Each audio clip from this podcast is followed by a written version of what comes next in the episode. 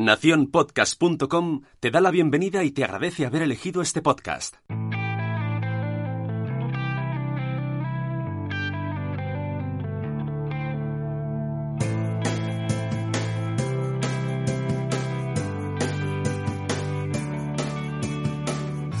Hola a todos y bienvenidos una vez más a este espacio sonoro donde hablamos de Montessori.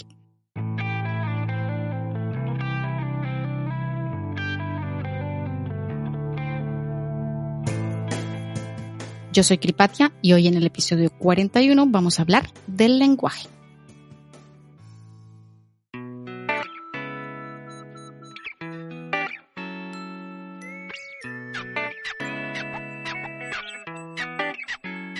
Aprovechando que hemos estado hablando en estos últimos episodios de la lectura, de la escritura, del bilingüismo, y como hoy es el último capítulo de la temporada, bueno, estos dos episodios que vienen, pues quiero que terminemos hablando del hilo conductor de todos estos temas que es el lenguaje.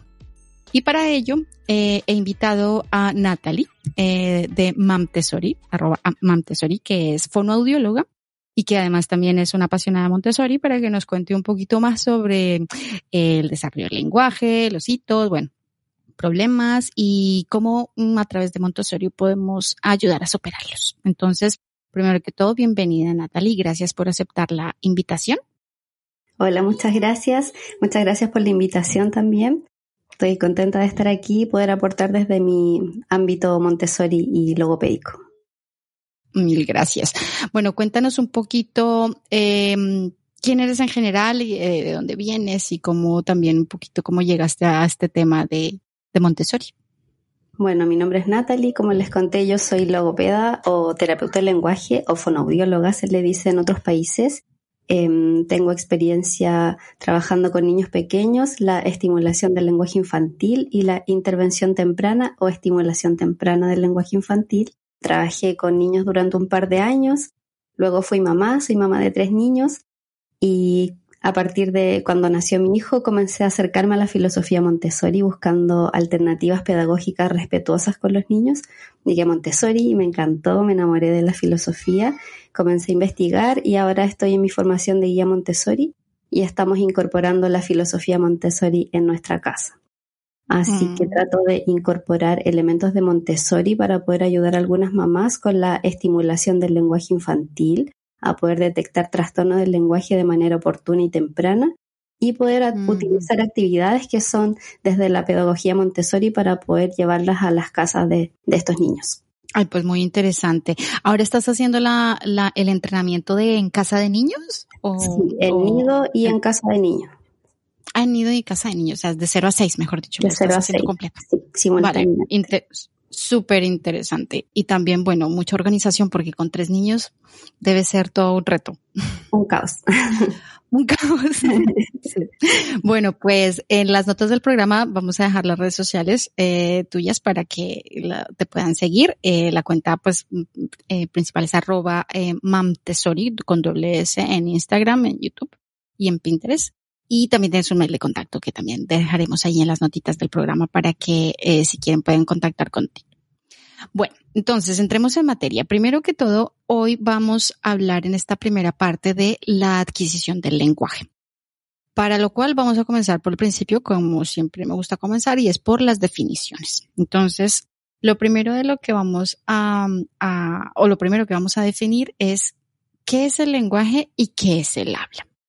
Entonces, yo me encontré por ahí varias definiciones, pero digamos como que mm, vamos a hacer dos distinciones. Una es el habla y otra es el lenguaje. Entonces, el habla eh, es la acción de hablar, es decir, es una de las formas en que expresamos nuestra lengua. Y esto implica la coordinación precisa de acciones musculares de la lengua, los labios, la quijada y el tracto vocal para producir los sonidos que constituyen nuestro lenguaje, es decir, eh, involucra toda la articulación de nuestro aparato fonador. Esto súper simplificando, porque por supuesto yo no soy experta, pero bueno, a grandes rasgos esto es lo que yo nosotros determinamos como llamamos el habla. Ahora, otra cosa es el lenguaje. El lenguaje está definido como un conjunto de normas compartidas que le permiten a la gente expresar sus ideas de modo lógico. Eh, el lenguaje en los humanos puede expresarse de forma oral, o es decir, verbal o por escrito. O también mediante señas u otros gestos, por ejemplo, parpadeando, moviendo la boca, haciendo eh, muecas, bueno, muchas cosas, ¿no? Entonces, mm, bueno, y otra tercera definición que vamos a tener eh, también muy en cuenta es eh, la voz. La voz es el sonido que hacemos cuando el aire entra en los pulmones y pasa a través de los pliegues vocales, ¿no? De la laringe para eh, hacerlos vibrar. Entonces ahí producimos sonidos, ¿vale? Pero la voz es, digamos, el instrumento que utilizamos para hablar y el habla es como el instrumento que tenemos nosotros los humanos para eh, comunicarnos con nuestro lenguaje. Dicho esto, eh, bueno, tú me dices si me vas corrigiendo si estoy diciendo imprecisiones, por supuesto, porque tú eres la experta. Sí, está perfecto. Lo que, lo que hay que hacer es la diferencia. Muchas veces se suele confundir el habla del lenguaje. Para hacer esta diferencia es súper importante porque a partir de esta diferencia podemos detectar ciertos trastornos y ver cuál es el tratamiento más adecuado, sabiendo bien si el, el trastorno se debe a algo del habla o algo del lenguaje. Entonces, por una parte, el lenguaje, como en palabras simples, es un proceso cognitivo. Es un proceso que tiene que ver con el pensamiento y en cómo estructuramos nosotros nuestras palabras a partir de procesos cognitivos. En cambio, es un proceso central, un proceso que está en nuestra mente, digamos, en el cerebro, pensémoslo así. Y el habla es como nosotros movilizamos nuestros órganos fonoarticulatorios, como tú bien dijiste, la lengua, los labios, la mandíbula, a partir de estos sonidos que nosotros estructuramos en nuestra mente, nosotros vamos movilizando estos órganos fonoarticulatorios para poder emitir estos sonidos y formar palabras. Es un proceso motor. El habla tiene que ver más bien con lo motor, cómo movilizamos nuestros órganos. Y el lenguaje es algo cognitivo. Entonces esto es algo súper importante porque cuando surgen trastornos tenemos que ver si esto, este problema es de los órganos fonoarticulatorios, que el niño no está sabiendo movilizar bien los labios, la lengua, etcétera, o es un proceso central que tiene que ver con algo cognitivo. Esa es la gran diferencia. Eso, vale. Por eso me gusta siempre comenzar con las definiciones para ir aclarando cosas que pueden estar medio confusas. Bueno, entonces dicho esto, viene la pregunta. La pregunta del millón. ¿Somos los humanos los únicos animales que nos comunicamos a través del lenguaje? Pues la respuesta, la, respuesta corta es no.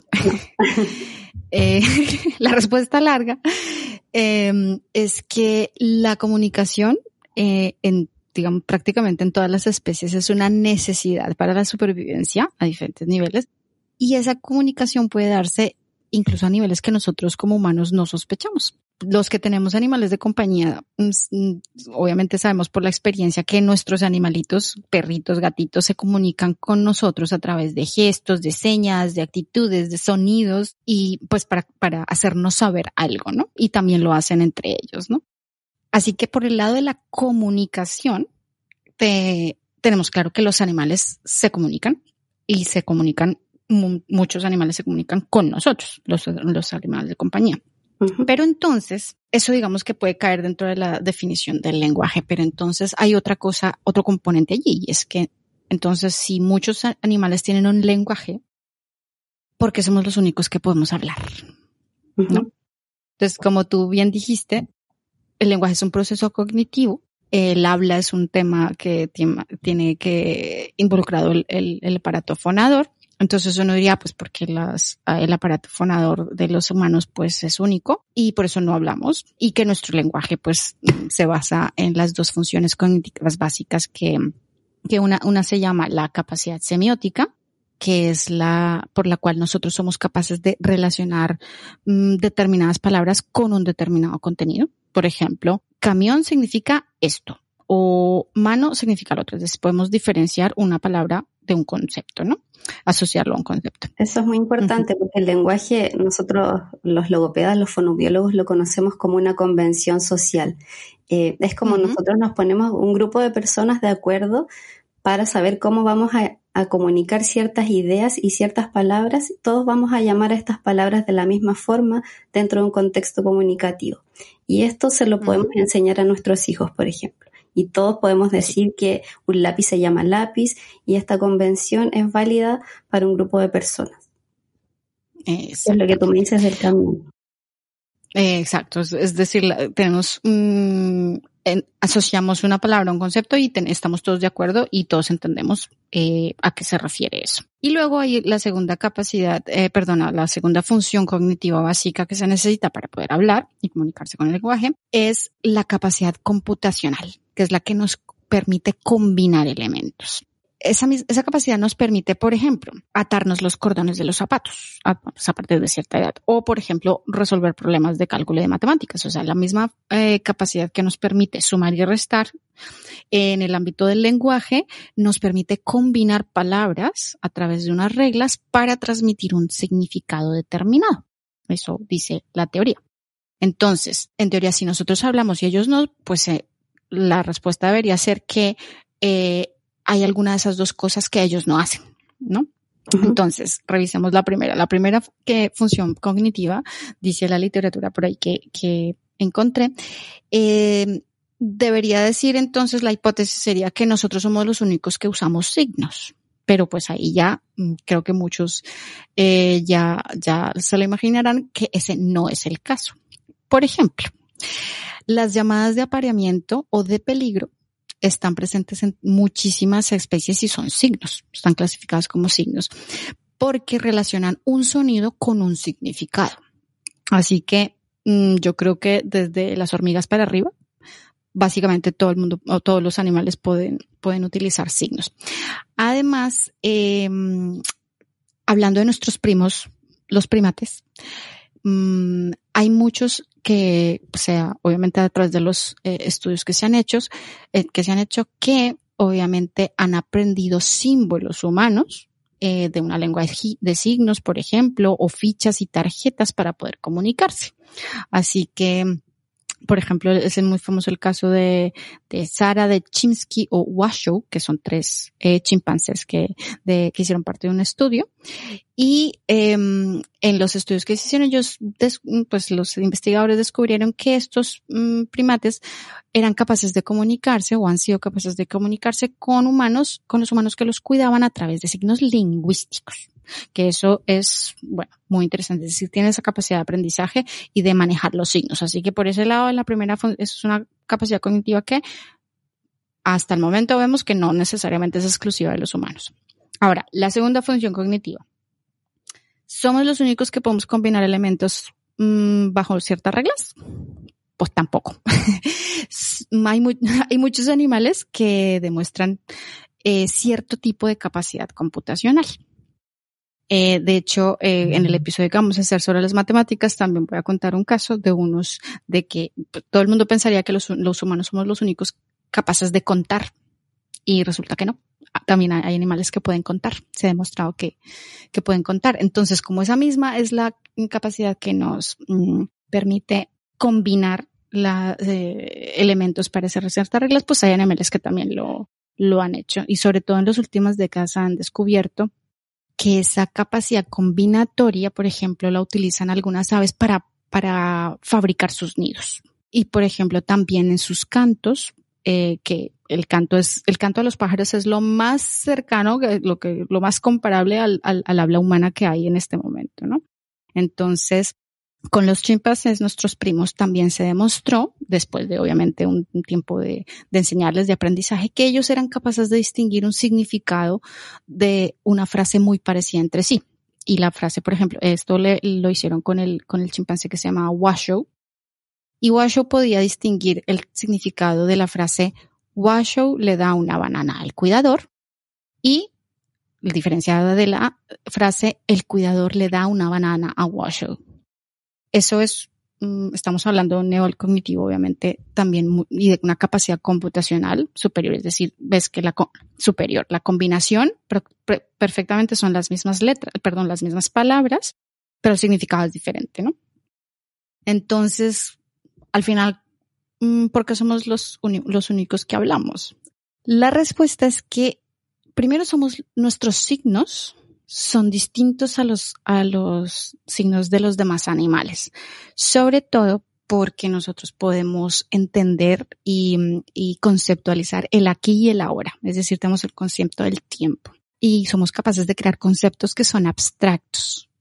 en el ejemplo, en el artículo que los, luego se los voy a dejar en las notas del programa, dicen, por ejemplo, nosotros somos capaces de crear un concepto que se llama el jueves. El jueves es una cosa completamente humana, una convención social, por ejemplo, como tú lo decías, que en la naturaleza no existe y los animales obviamente no lo entenderían.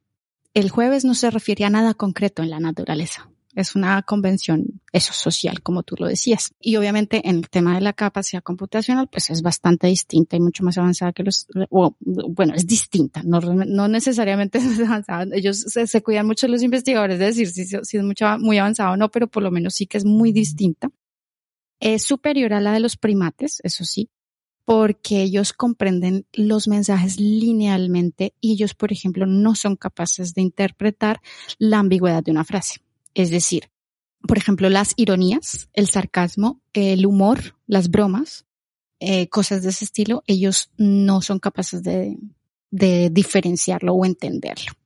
Entonces, nosotros somos capaces de combinar unidades con significado y no solo sonidos, eh, que es lo que le pasa pues a muchos animales, por ejemplo, como las aves o algunos, algunos otros eh, eh, primates. Entonces, al final, nosotros, nuestro lenguaje, el lenguaje humano, es capaz de crear mensajes infinitos combinando diferentes palabras de cualquier lengua a partir de unas pocas unidades, porque eh, realmente la cantidad de palabras que hay en los, en los, eh, en las lenguas que existen eh, en la humanidad, pues va, digamos, es limitado, pero sigue creciendo cada vez más a medida que el tiempo avanza. Por ejemplo, hace hace 100 años no existía la palabra Internet. Entonces, es, eso, cosas de ese estilo son las que nos hacen eh, diferentes de los animales. Pero me pareció interesante traer a colación esto para que mm, mm, reflexionemos un poco sobre el tema de la,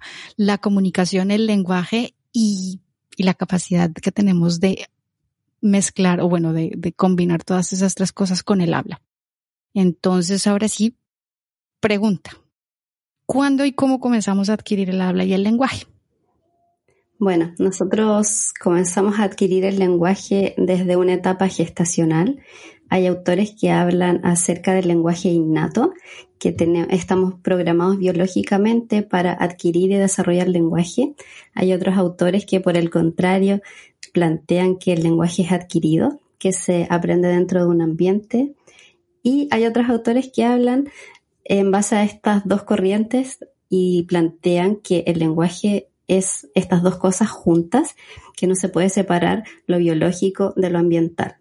Entonces, también es importante eso que nos separa de los animales, yo creo, la parte genética, biológica, que por evolución los humanos venimos programados biológicamente para poder adquirir habilidades cognitivas más complejas y poder articular palabras, por ejemplo. Eso ya está programado en nuestro cerebro, en nuestra genética. Y por otro lado está la parte ambiental, que es de cómo en, por ejemplo, generalmente la mamá, si digo la mamá, algunos papás se sienten que la mamá estimula al bebé. Digamos el, el, el primer cuidado. cuidado, eh, estimulan al bebé. Eso tiene que ver con la parte ambiental. Eh, el bebé comienza a, a oír dentro de una etapa intrauterina gestacional y escucha los sonidos de la voz de la madre alrededor de la semana 34 a 36 de embarazo. Comienza a reconocer patrones de entonación de la mamá o del cuidador, pero es mucho más fácil para el bebé oírlo la voz de la madre porque obviamente está en contacto directo con la mamá. Y el bebé puede reconocer cuando la mamá está calmada a través de su respiración, de su frecuencia cardíaca y asocia a que estas funciones vitales de la mamá eh, se relacionan con un tono de voz más calmado. Por ejemplo, cuando la mamá habla lento, su frecuencia respiratoria y cardíaca también es un poco más lenta y cuando la mamá se altera, eh, aumenta su frecuencia cardíaca y respiratoria y por lo tanto su voz es más fuerte, es más dura, es más rápida. Comienza a reconocer todos estos patrones de entonación de su, si su voz es más marcada, si su voz eh, tiene una mayor intensidad, si su voz es más rápida, más lenta, etcétera. Cuando la mamá habla directamente con el bebé, le hace preguntas, va a ser otro tipo de entonación. Hola, ¿cómo estás? Es otra la entonación a cuando nosotros simplemente hablamos o estamos enojados. Y estos patrones de entonación y prosodia que son distintos según el contexto o experiencias de la mamá, el niño los va captando ya desde una etapa prenatal. Mm, interesante. Ahora me haces pensar en el episodio del bilingüismo, porque las mamás que son bilingües o, por ejemplo, que están trabajando, pues que su lengua materna es una y la hablan en un sitio y luego, por ejemplo, en el trabajo hablan otra y están embarazadas, digamos, durante el proceso de gestación, los niños también eh, aprenderán a reconocer esos patrones de entonación, los que tú dices, de, del habla de las dos lenguas, ¿no? Porque estará, la, la, mamá estará hablando, pues, en ciertas ocasiones eh, de una forma y en ciertas ocasiones de otra. Eso luego se lo podemos preguntar a, Marco, nuestro eh, científico de cabecera en el bilingüismo.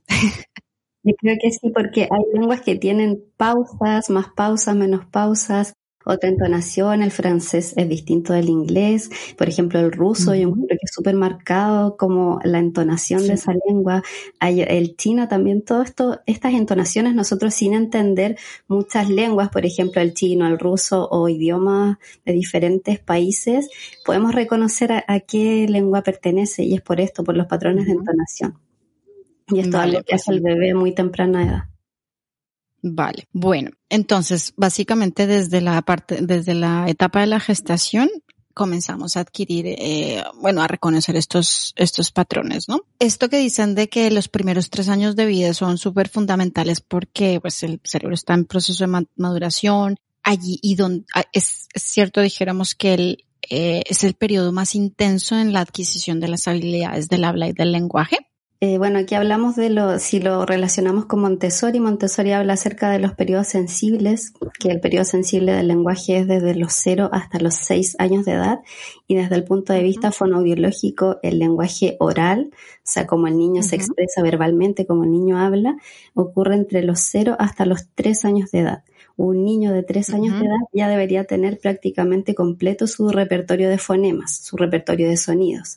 Ya debería hablar de una forma similar a la de un adulto. Entonces, desde el punto de vista fonobiológico, logopédico, eh, un niño de tres años adquiere el lenguaje oral. Luego de los tres a los seis años, el niño comienza a hacer un perfeccionamiento, un refinamiento de esta adquisición lingüística y comienza con eh, habilidades más complejas como la lectoescritura, por ejemplo. Eso quiere decir que si se dejan pasar estos periodos y no se expone al niño al lenguaje, será más difícil que el niño luego lo aprenda, que es lo que nos contaba también Marco con el tema de, del bilingüismo, eh, que entre más, digamos, exposición se haya tenido a una lengua en los primeros años, es más fácil para los niños luego, eh, bueno, tanto niños como luego después de adultos aprender una segunda o una tercera lengua. Claro, mientras más pequeños el niño hay mayor plasticidad neuronal. Por lo tanto, es importante que en estos primeros años de vida el niño esté expuesto a los estímulos del lenguaje y que sea un lenguaje dirigido hacia los niños, porque muchas veces los padres dicen, mi hijo no habla, mi hijo no comprende, ¿para qué le voy a hablar o para qué me voy a dirigir a él si es un niño? Y muchas veces se tiende a subestimar esto, o también la etapa gestacional, eh, no se le habla al bebé dentro de la, de la pancita de mamá porque creen que el bebé no escucha, el bebé no entiende. Es importante eso. Vale, vale, eso, eso mm, anotado aquí para primer, primer aprendizaje del día. O segundo, tal vez, no, bueno, no sé cuánto. no, sé, no los estoy contando. Bueno, eh, dentro de la estimulación del lenguaje, nosotros hablamos de que se puede estimular el lenguaje desde una etapa gestacional.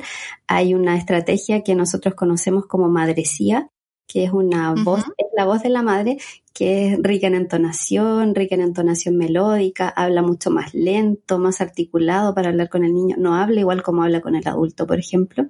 Y esto lo hacen muchas veces las madres de manera instintiva con sus bebés, pero se sugiere que las madres comiencen con esta madrecía desde la etapa gestacional. Hablé hace un momento que los bebés comienzan a oír alrededor de la semana 34 a 36 de embarazo. Sin embargo, las neurociencias han hablado de que los bebés comienzan a percibir estímulos sonoros en la semana 16 de embarazo.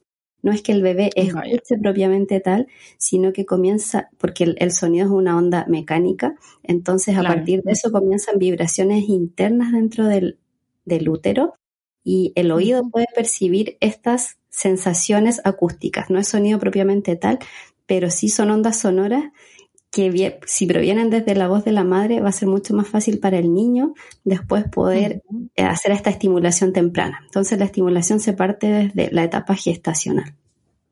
Vale.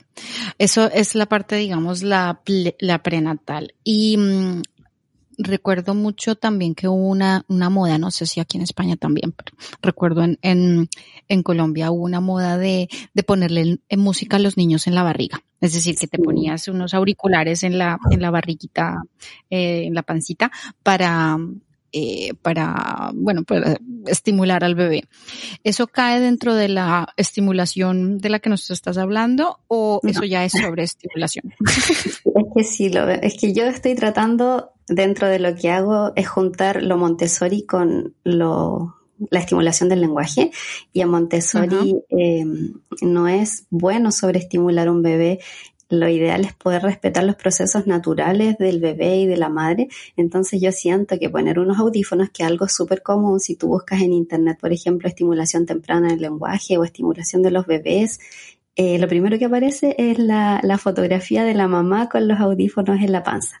Yo creo que eso ya cae, para mí, no sé, para mí cae en la sobreestimulación, porque es un estímulo poco natural y es mejor poner la música externa y puede caer en la sobreestimulación. Tal vez es una música no de tan alta intensidad, pero tal vez, no sé, rock o música clásica. Es mejor que la mamá, a través de sus sensaciones corporales, le transmita esto al bebé, como te dije, eh, las ondas que se generan internamente, más que ponerle un sonido directo en la panza.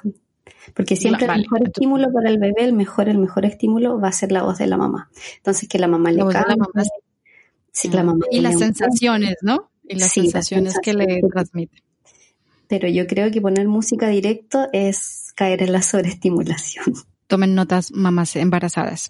Bueno, si ya lo hicimos, ya ni Pero bueno, yo no lo hice. Yo eh, estaba pensando ahora que yo siempre iba eh, al trabajo cuando estaba embarazada eh, escuchando música porque yo siempre o, escuchaba música o escuchaba podcast, pero casi siempre música.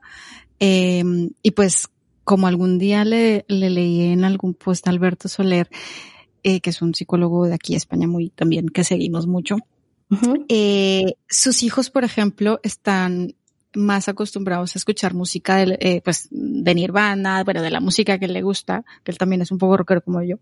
Eh, y, y, y escuchan poco los canticuentos y los, porque todos los papás aquí también eh, eh, está la, la, la, broma del, de cuántas veces eh, eh, has cantado la canción de Frozen y los canticuentos y un viaje largo, te pones el CD en bucle, ¿sabes? Y los papás están a punto de estallar.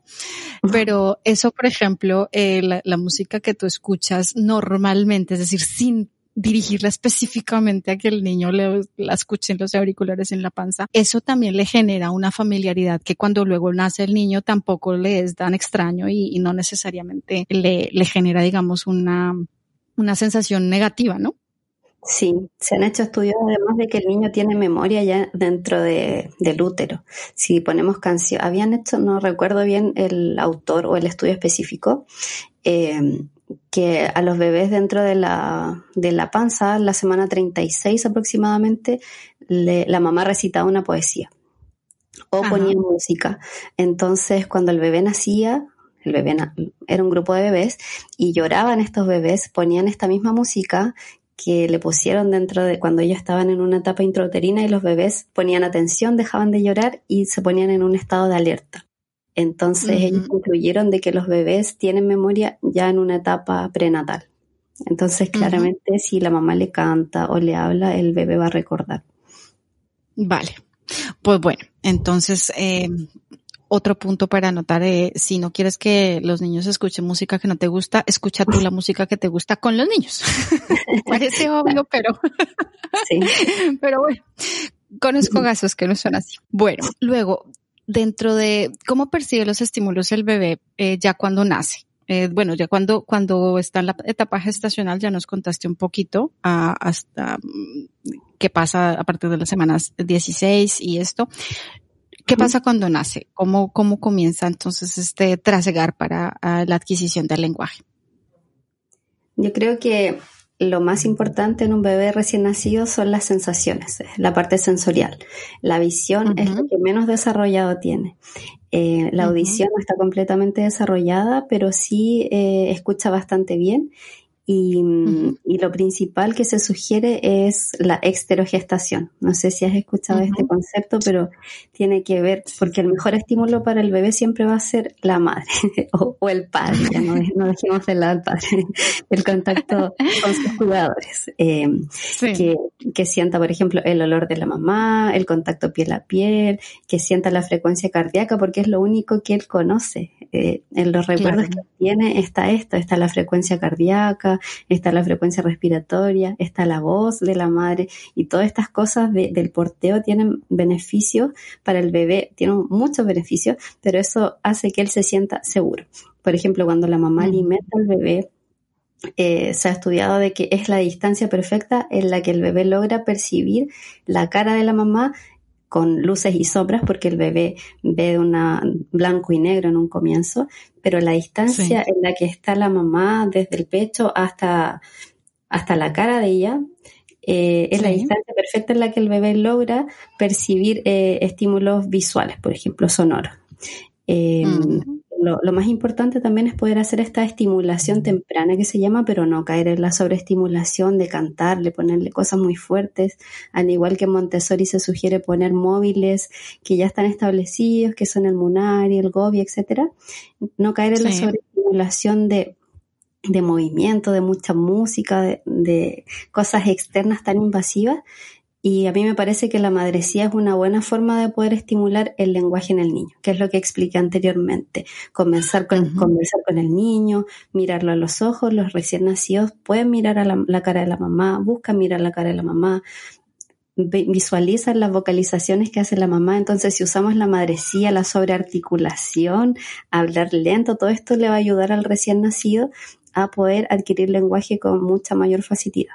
Había otro punto que habíamos eh, puesto aquí eh, en el pequeño guion que hicimos. era el tema del enfoque desde las neurociencias sobre, y, sobre el tema de la estimulación mecánica. Cuéntame un poquito y cuéntanos a los oyentes en qué consiste. Es lo que te expliqué antes de la semana 16. Lo que pasa es que ah, vale, eh, los estímulos, el, el, sonido es una onda sonora que viaja por diferentes medios, viaja por el aire y por el agua. Entonces, el bebé, al estar en contacto con el agua, un medio líquido dentro del útero, comienzan estas vibraciones sonoras. Se dice que a través del hueso sacro de la madre se viajan estas ondas sonoras y llegan al oído del bebé. No es que el bebé mm. escuche en la semana 16, pero sí tiene sensaciones acústicas. Entonces el órgano de la audición se va estimulando a partir de estas ondas sonoras y se va estimulando áreas de la audición. Y luego mm. llega la semana 36, ahí el bebé percibe estos estímulos como sonidos. El cerebro ya está madurando. Es todo un proceso. Entonces es importante que cuando la mamá le hable, el bebé ya va reconociendo estos tipos de ondas sonoras que son diferentes porque la mamá tiene una frecuencia y como te hablé anteriormente, una prosodia distinta. Eh, vaya estimulando las áreas cerebrales del bebé. Entonces, mientras más la mamá le hable, más va a ir estimulando a través de esta onda sonora que es su propia voz, las áreas cerebrales del niño. Mm, eso, dice ahora me Vale, vale, vale. Es interesante. Mm, así que, bueno, esto que nos, mm, no sé en qué, ya no recuerdo en qué episodio lo hablamos, el tema de tener un embarazo, un embarazo tranquilo, es decir, eh, que digamos se ha visto que hay niños que nacen digamos un poco más dijéramos sobreestimulados o más eh, más alterados eh, dado que han tenido un, o, han sido eh, hijos de una madre con un embarazo mm, complicado en el sentido de que son mamás eh, que sufrieron mucho violencia o cosas, digamos, digamos, traumas durante el embarazo. Eh, eso repercute directamente en los niños. O por ejemplo madres con adicciones y cosas de ese estilo eh, pues que ya se sabe que es mm, que es eh, repercute directamente en la en el desarrollo del bebé. Y cuando nacen pues también pasa eso. Entonces con el lenguaje eh, y la estimulación de la voz y la forma en que la mamá esté de ánimo también asociará el lenguaje o lo que está diciendo los sonidos que escucha con una sensación placentera o no o con una sensación de tranquilidad o no de la madre, ¿no? Entonces, eh, eso luego cuando nace lo recordarán los bebés. Hasta aquí tenemos la primera parte de la adquisición del lenguaje que queríamos hablar con Natalie. Queda cordialmente invitada para hacer la segunda parte en el siguiente episodio, donde vamos a hablar de los hitos y los trastornos del lenguaje, que es otra cosa que también nos preocupa uh, un montón a los papás. Entonces, mil gracias Natalie por acompañarnos en esta primera parte y nos escuchamos en el próximo episodio. Gracias a ti por la invitación. Que estén muy bien. Chao. Adiós, chao. Adiós.